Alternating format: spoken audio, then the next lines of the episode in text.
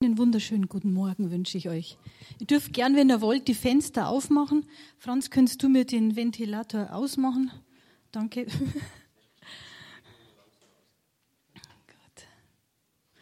Danke für den Lobpreis, der total aufgebaut hat.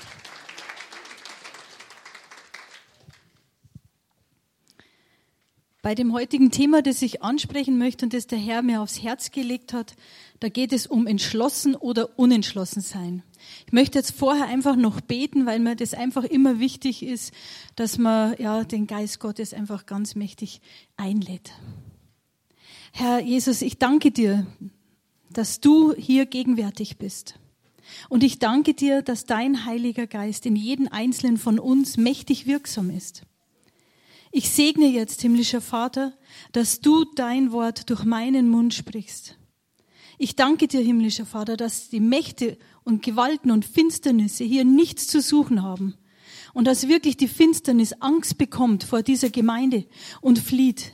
Ich danke dir, Herr, dass dein Wort hier zum Leben gereicht, dass dein Wort Früchte hervorbringt und dass wir auferbaut, gestärkt ja, werden und von dir, Vater, so gesegnet sind, dass wir die ganze Woche hindurch von dir geführt, gelenkt und geleitet werden und dass wir wissen, wir dienen und leben mit einem allmächtigen und starken Gott. Danke, Herr, für dein Reden in Jesu Namen. Amen. Entschlossen oder unentschlossen? In meiner letzten Predigt, die ich ja im Juni gehalten habe, da haben wir auch am Schluss über Früchte gesprochen, also dass wir Früchte hervorbringen sollten. Und ich hoffe, dass doch einige von euch erfolgreich waren im Früchte sammeln und das immer noch sind. Ich weiß nicht, ob es euch auch so gegangen ist, wie es mir oft geht. Man nimmt sich ja ganz viel vor. Da sagt man dann zum Beispiel, ich werde anderen helfen. Ich werde da einfach aktiver werden. Ja, aber was mache ich, wenn sich andere nicht helfen lassen wollen? Oder man hat so als äh, Gedanke, als Wunsch, als Zielsetzung, äh, sagt man, ich werde meine Kinder zu Pastoren, zu Lobpreisleitern, zu Evangelisten erziehen. Und ja, was mache ich, wenn die nicht wollen? Das kann nämlich auch passieren. Oder ich habe als Ziel, ich werde den Stadtteil für Jesus einnehmen und begeistern. Ist doch ein tolles Ziel, oder? Ja, ich, finde es schon. Aber was mache ich, wenn die nicht wollen? Was mache ich, wenn sich nicht einer begeistern lassen möchte? Das sind alles ganz tolle Zielsetzungen, die ich mir da vorgenommen habe. Aber da gibt es einen Haken. Überall sind Menschen involviert. Und diese Menschen können mir alle einen gewaltigen Strich durch die Rechnung machen, wenn sie einfach nicht das wollen, was ich will. Jeder Einzelne. Und schon sind meine Ziele kaputt. Diese Ziele sind eigentlich Wünsche. Halte ich aber an diesen Zielen fest und sage, ich will aber, ich will aber, wie ein trotziges Kind und es ist mein Ziel, dann muss ich einfach feststellen, dass Hoffnungslosigkeit, Depression oder Bedrückung schon fast vorprogrammiert sind, weil ich sie einfach meistens nicht erreichen kann. Da sind andere Menschen involviert, die meine Ziele aufhalten können. Wünsche, die können in Erfüllung gehen, weil da habe ich in meinem Hinterkopf immer das, dass ich auch Enttäuschungen erleben kann. Und dass ich desillusioniert werden kann und dass einfach ja, mein Wunsch mit der Realität ausgetauscht wird. Ich bin vielleicht enttäuscht, aber ich werde nicht depressiv darüber. Wenn wir aber uns gute und richtige Ziele setzen, dann werden wir garantiert fröhlich, ermutigt und mit guter Laune durchs Leben gehen. So, was ist zum Beispiel ein gutes Ziel? Ein gutes Ziel wäre zum Beispiel, ich suche in allem zuerst Gott. Ich frage nach seiner Meinung und lasse mir von ihm in allem Rat geben. Das ist ein Ziel, das ich erreichen kann, weil der Einzige, der dieses Ziel aufhalten kann, das bin ich selber. Nur ich. Aber leider setzen wir uns oft lieber mit anderen Menschen zusammen und überlegen, was wir tun sollten, wenn wir Probleme haben, anstatt zuerst zu Gott zu gehen. Ja, manchmal lässt Gott auf seine Antworten warten. Das haben wir heute auch schon gehört, dass manche warten. Ja, es ist wirklich so. Aber bezweckt vielleicht Gott auch was damit? Will er uns da was lernen? Möchte er uns vielleicht lernen, dass wir ausharren? Steht im Wort, das Wort harret. Wenn wir das nicht einmal erlebt haben, dann wissen wir gar nicht, was das Wort bedeutet. Oder vielleicht möchte er einfach nur haben, dass wir durchhalten und ihm vertrauen. Wie oft singen wir in den Liedern, ich vertraue dir.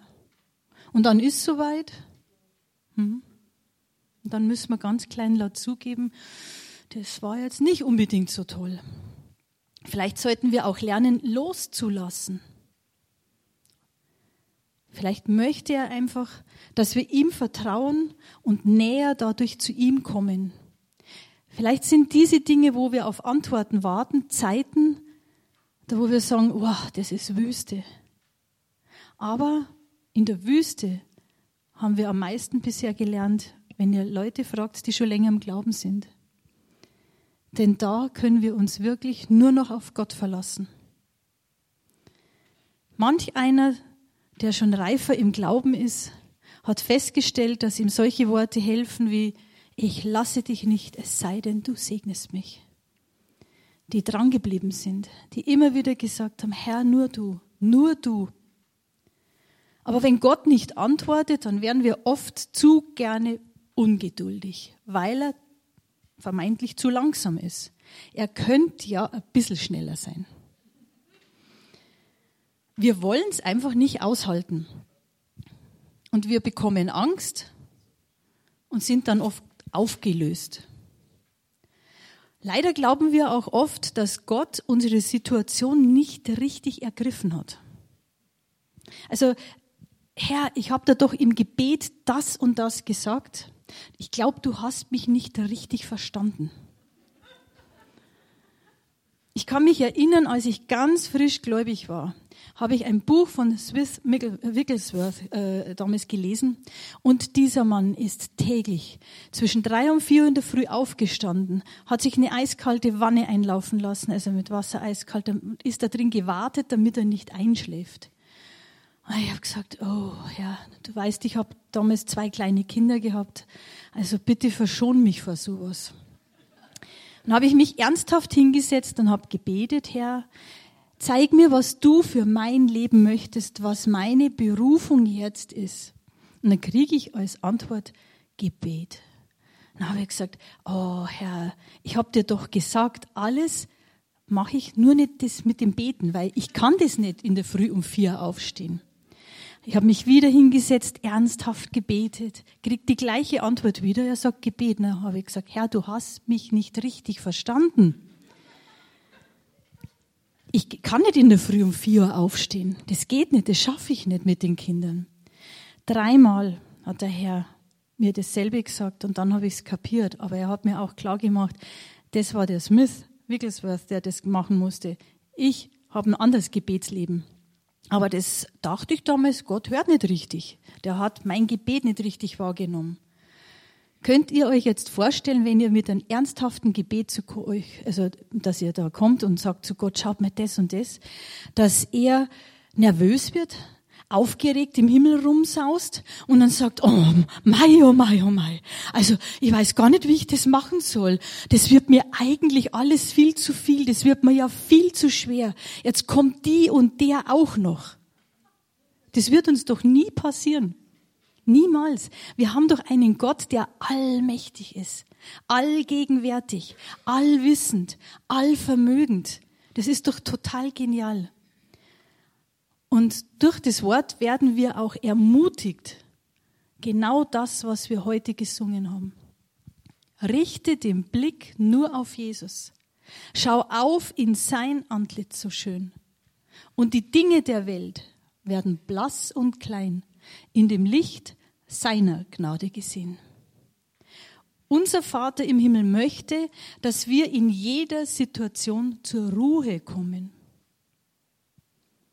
Aber oft werden wir unruhig statt ruhig. Manch einer hält Situationen, wo schwierig werden, es kaum aus, keine Kontrolle darüber zu haben, über Situationen oder über Probleme. Er hat solche Angst, dass er die Kontrolle verliert. Und aus Furcht und Sorge heraus werden wir dann oft ungehalten, wir werden wütend, boshaft und man beginnt zu tratschen und verbreitet seine Unruhe und hat eigentlich dann somit garantiert das Ziel verfehlt, doch Gott zu fragen, seine Weisheit zu erbitten, seinen Rat nachzugehen. Aber eigentlich sind wir doch alle entschlossen, Nachfolger Christi zu sein. Und ein entschlossener Nachfolger hat in der Regel ganz klare Eigenschaften und Überzeugungen. Er ist entschlossen in dem Wissen, wohin er geht. Zu Jesus. Er vertraut und glaubt, dass Jesus ihm hilft. Er ist entschlossen und hat Mut zu lieben, auch wenn er herausgefordert wird. Es ist nicht immer leicht, jemanden zu lieben. Ja, das stellen wir in der Gemeinde immer ganz besonders fest. Da heißt es sogar, wir sollten ja da jeden lieben. Oh. Ein entschlossener Versuch, das Große und Ganze im Blick zu behalten. Und er glaubt an den Heiligen Geist und nutzt diese außergewöhnliche Kraft des Heiligen Geistes und setzt sie auch ein. Was ich weiß, ist, dass hier viele Entschlossene sitzen. Und da freue ich mich auch total darüber. Die haben sich alle genau das vorgenommen, so wie ich auch. Aber ich habe mich echt gefragt und habe mich dann hingesetzt, ich habe Gott gesucht, gefragt, ich habe im Wort also wirklich geforscht, warum wir dann unsere Überzeugungen, die wir ja haben, doch häufig aufgeben. Und dann bin ich zu folgender derzeitigen Erkenntnis gekommen, dass ganz oft dahinter Angst steckt. Angst in vielen Facetten. Ich werde jetzt nur ein paar wenige herauspicken und ich kann auch nicht jetzt detailliert dann auf jede eingehen. Das wird einfach zu viel Zeit brauchen und ich glaube, dass man dann über jeden Punkt eine eigene Predigt halten könnte. Da gibt's zum Beispiel, und da können wir dann mit den Folien anfangen, äh, Felix, die Angst vor Kritik. Mittlerweile spricht man ja nicht mehr von Kritik, sondern von konstruktiver Kritik. Aber diesen Begriff habe ich in der Bibel nicht finden können. In der Bibel finde ich liebevolle Korrektur. Und das ist was ganz was anderes. Da sage ich etwas in der Liebe und da steht die Liebe im Vordergrund. Ein meckerndes und kritisierendes Herz ist nicht von Gott aber es überträgt sich auf unseren Mund und auf unsere Zunge. Man hört auch solche Sätze, ich sage halt immer, was ich denke. Doch Gott fordert uns in seinem Wort ganz klar heraus, dass wir unser Denken erneuern sollten. Römer 12, Vers 2. Und wir sollten unser Denken unter Gottes Gehorsam bringen. Und nicht alles, was wir denken, ist immer richtig und immer gut. Aber wir dürfen es lernen, unsere Gedanken zu bändigen. Also unter den Gehorsam Christi eben zu bringen. Und wenn wir das lernen, das wird uns helfen, in der Gegenwart Gottes zu bleiben und auf dem Weg des Friedens auch zu bleiben. Sprüche 13, Vers 3 ist die nächste Folie dann. Wer seine Zunge im Zaum hält, wird lange leben. Das wollen wir doch alle. Wer aber unbedacht redet, der rennt in sein eigenes Verderben. Das sagt nicht ich, ja. Das sagt das Wort Gottes. Ich habe auch schon oft gehört den Satz, man wird ja wohl noch seine Meinung sagen dürfen. Im liebevollen Austausch, ja, da dürfen wir sie wirklich sagen. Aber als Kritik, nein. Denn Kritik ist Kritik und zerstört. Und vielleicht sollten wir uns immer erst mal fragen, was denkt denn Gott darüber? Was sagt er dazu? Der Franz und ich selber, wir haben einmal vor einer großen Entscheidung stehen müssen wegen einem unserer Kinder. Und wir haben diese Entscheidung nicht einfach so getroffen. Und wir haben sofort Kritik aus den eigenen Reihen in der Gemeinde damals geerntet, wie lieblos wir seien. Aber hinter der Tat, die wir gemacht haben, hinter dem Handeln, stand eine absolut klare und eindeutige Anweisung von Gott. Und es hat sich nach einiger Zeit erst herausgestellt, dass das, was wir getan haben, weil wir Gott gehorcht haben, das Leben von unserem Kind gerettet hat. Dann gibt es noch die Angst vor Versagen.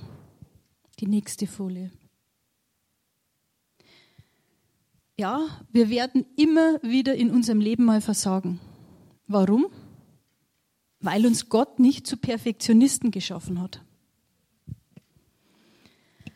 Gott weiß das Schlimmste über mich, aber er sieht auch das Beste in mir. Ist doch genial, oder? Im Johannes 9, Vers 7 heißt es, wer frei von Schuld, der werfe den ersten Stein. Aus Fehlern wird man klug. Das sind tolle Sprüche, gell? die wir alle kennen. Und doch fürchten wir uns vor dem Verlust, der durch den Fehler passieren kann.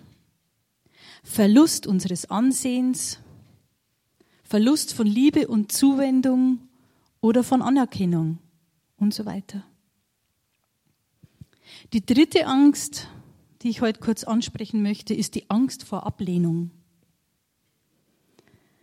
Es ist ein großes Hindernis und jeder möchte angenommen sein. Abgelehnt, wer will das schon? Alle wollen wir angenommen sein.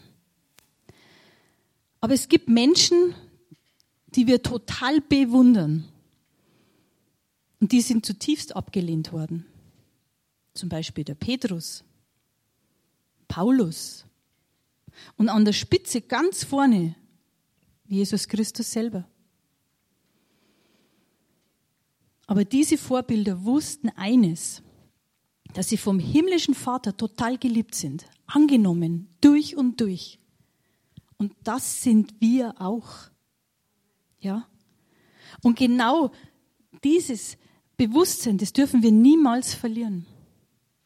Im Epheser 5, Vers 1 folgt in allem Gottes Beispiel, denn ihr seid seine geliebten Kinder.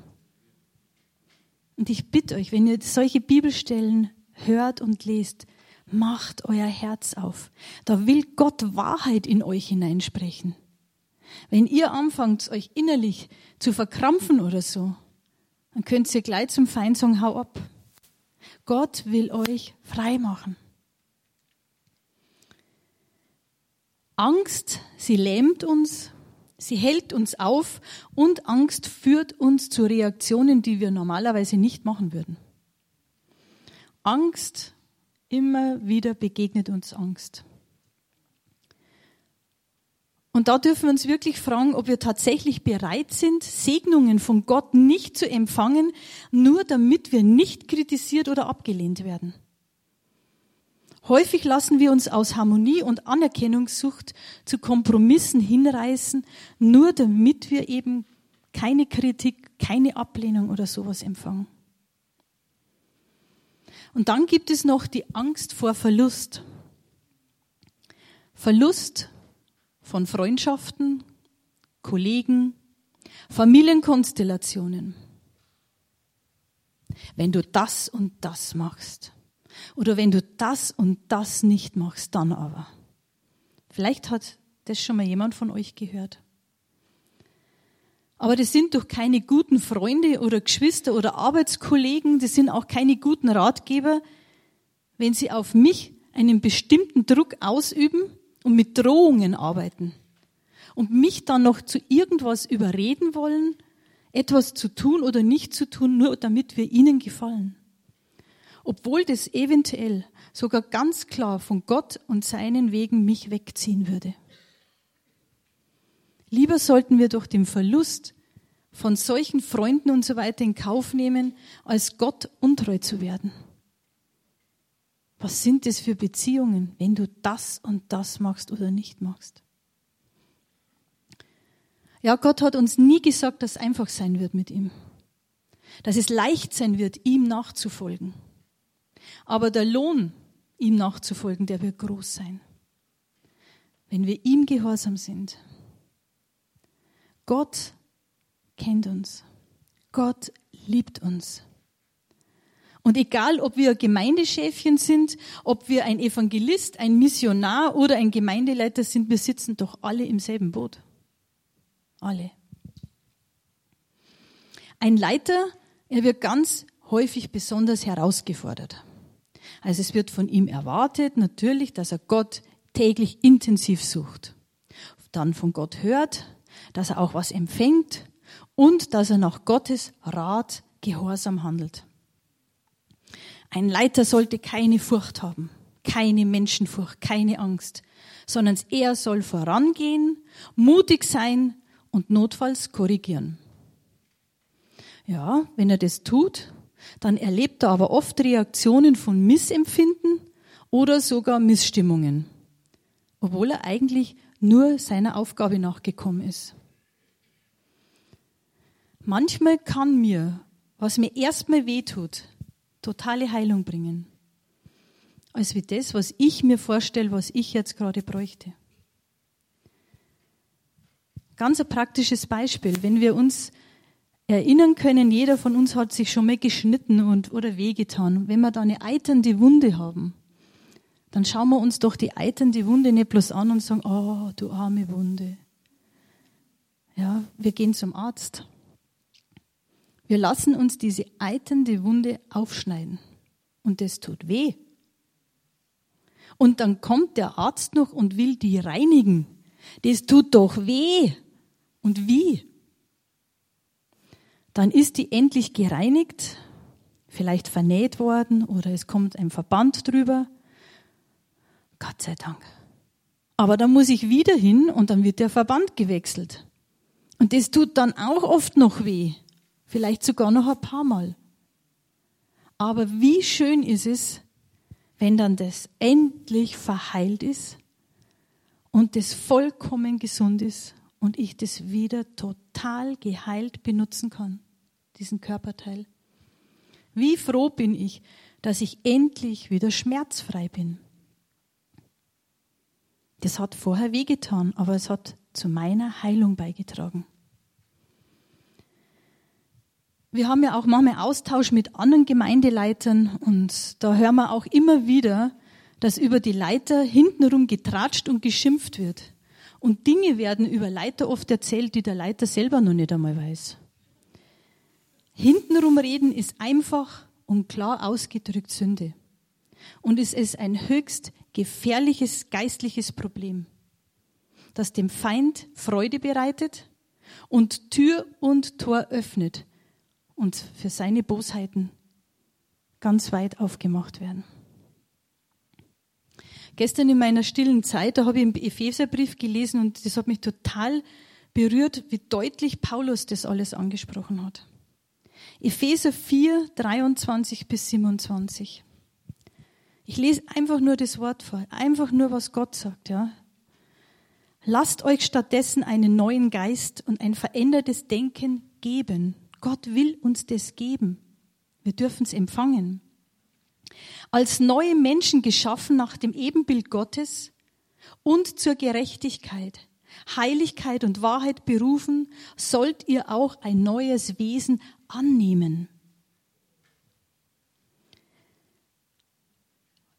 Vers 25 sagt uns dann, hört auf zu lügen und sagt einander die Wahrheit weil wir alle zusammengehören.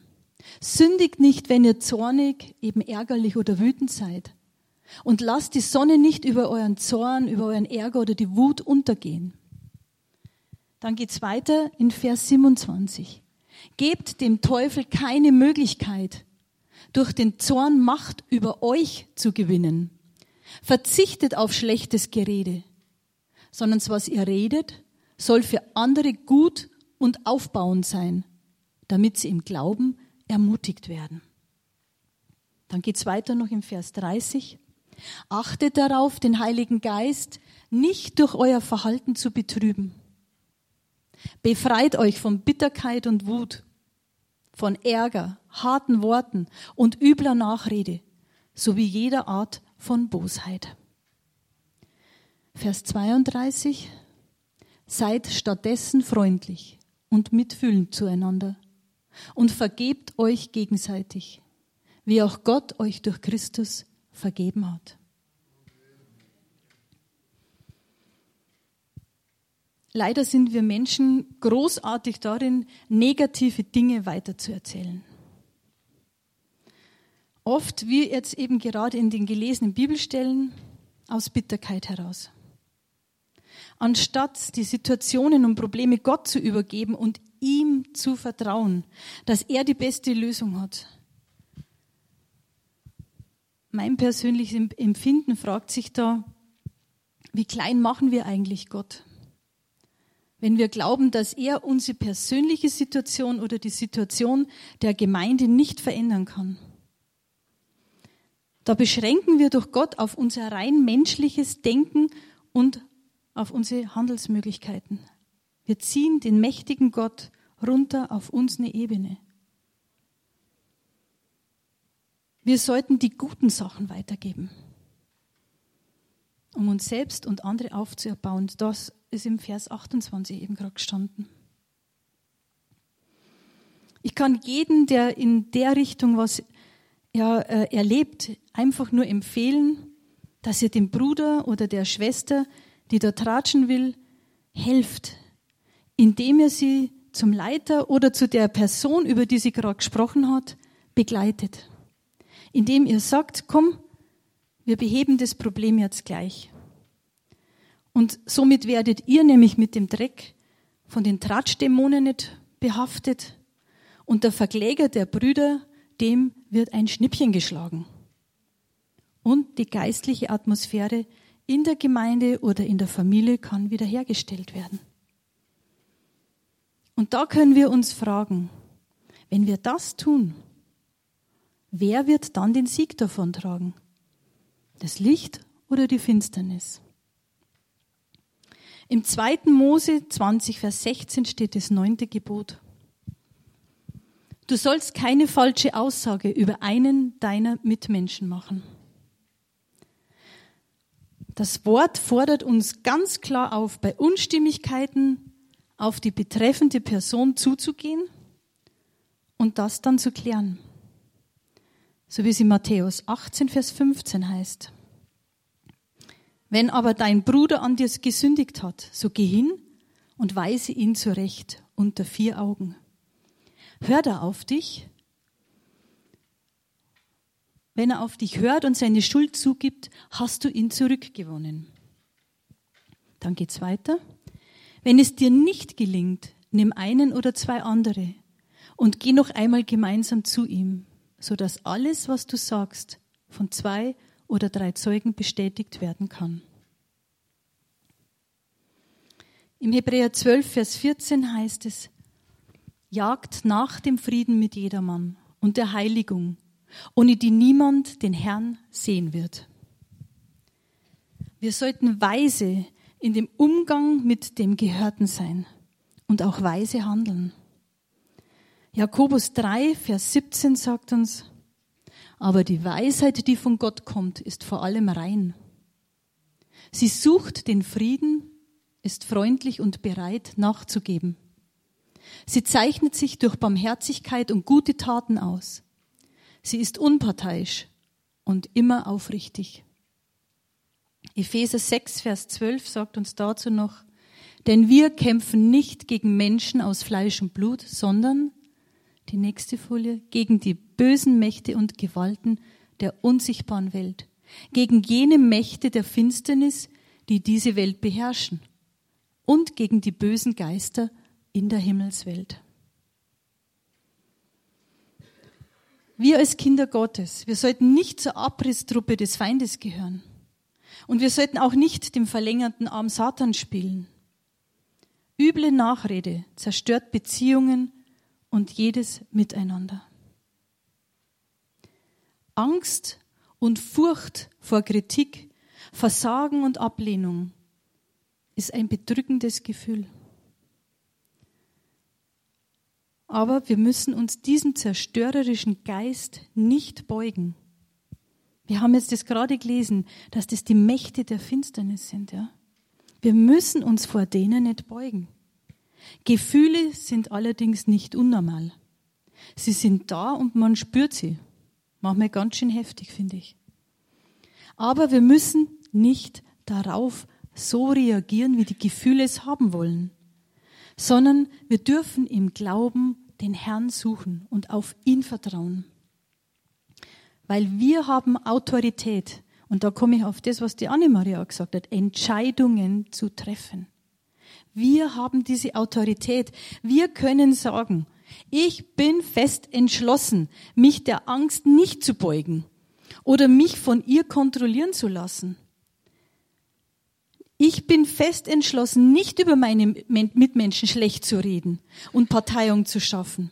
Stattdessen richte ich meinen Blick auf Jesus, die Liebe in Person und zusammen sind wir siegreich. Wie schön ist es, dass wir im Wort Gottes immer wieder ermutigt werden. Ich habe die Woche mir Josua angeschaut und das fand ich ganz toll. Der Josua befand sich mit seiner Armee im Krieg gegen fünf Königreiche, gegen fünf Amoritterkönige. Als ob einer nicht ausreichen würde. Also wenn wir kämpfen, reicht uns doch meistens schon ein Problem.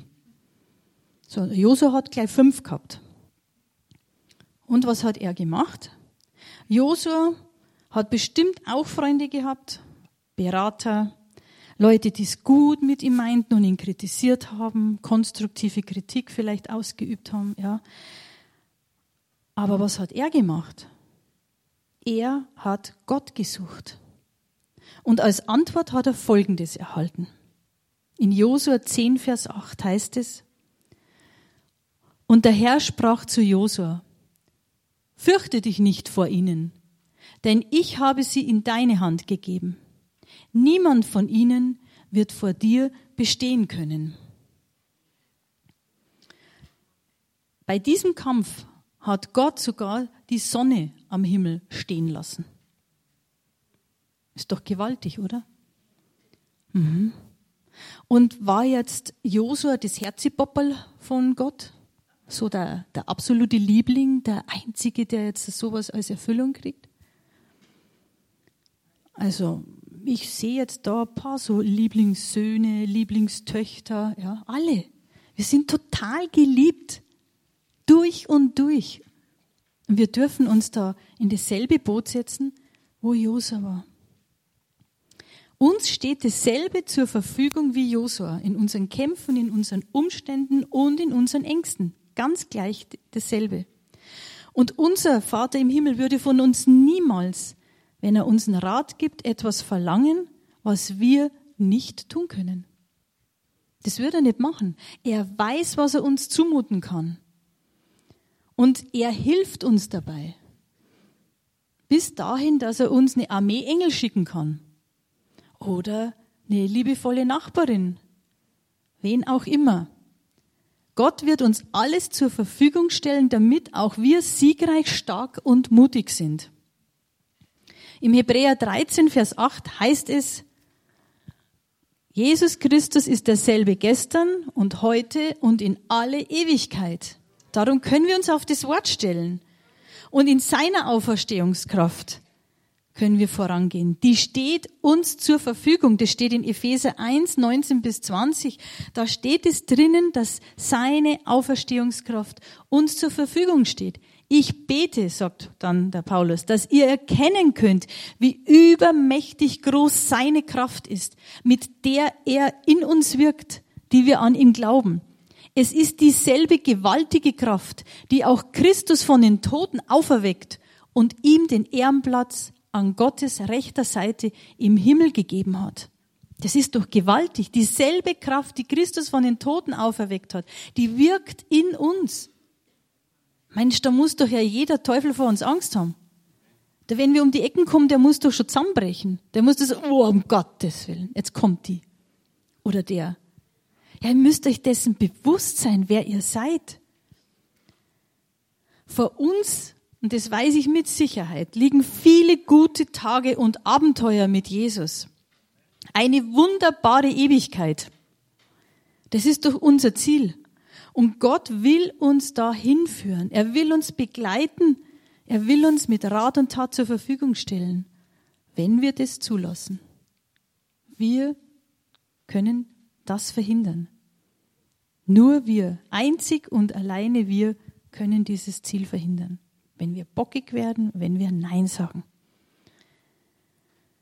Was mir also in meiner persönlichen Wachstumszeit, solange ich jetzt Christ bin, immer, immer geholfen hat und was ich euch einfach gern weitergeben möchte, vielleicht will es ja der eine oder andere nachahmen, ist täglich im Wort Gottes zu lesen.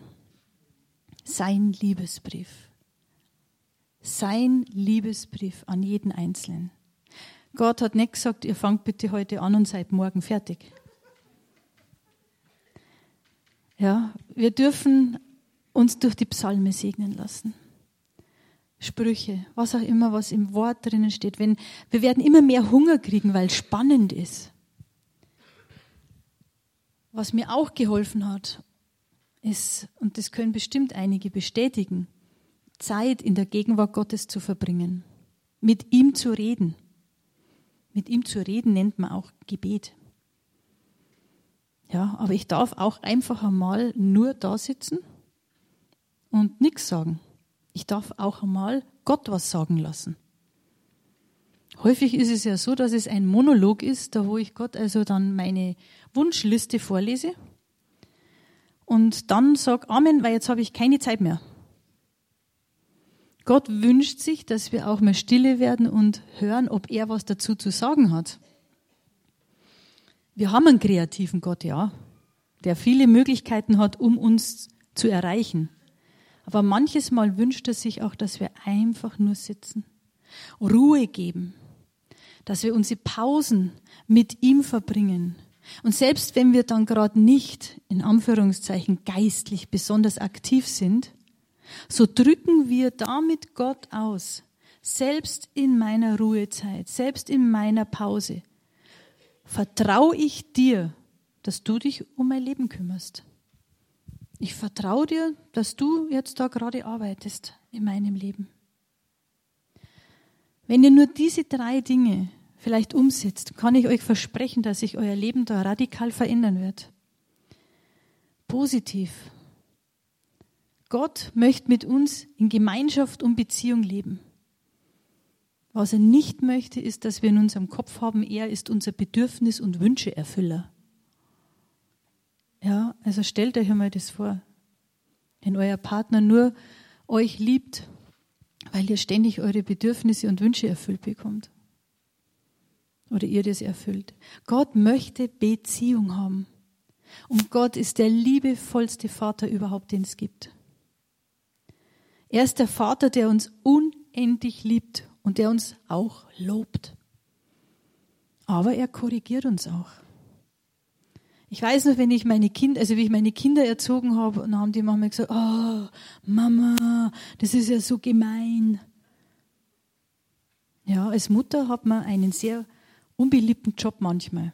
Da muss man sich nämlich unbeliebt machen weil es die Aufgabe ist, manchmal Grenzen zu setzen und zu sagen, du, das wird dir jetzt nicht gut tun. Aus dem Grund erlaube ich dir das nicht. Da ist die Liebe aber dahinter, die Antriebsfeder.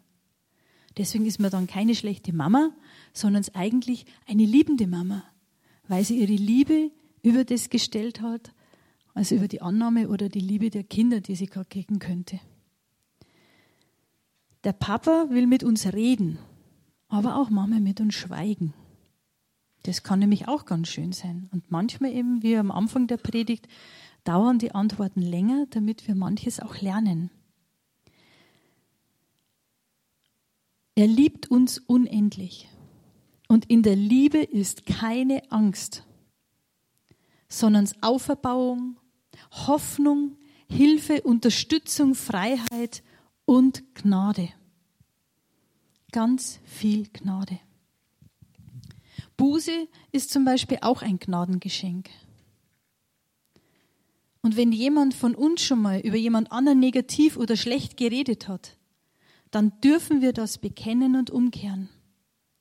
Gott wird uns vergeben und wir dürfen dann lernen, es besser zu machen.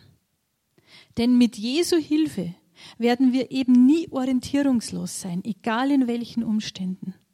Und Gott sagt uns immer und immer wieder, was wir heute gesungen haben, richte den Blick nur auf Jesus. Schau auf in sein Antlitz so schön. Und die Dinge der Welt werden blass und klein in dem Licht seiner Gnade gesehen. Vielleicht darf ich das Lobpreisteam einfach nochmal bitten, dass er das Lied nochmal spielt.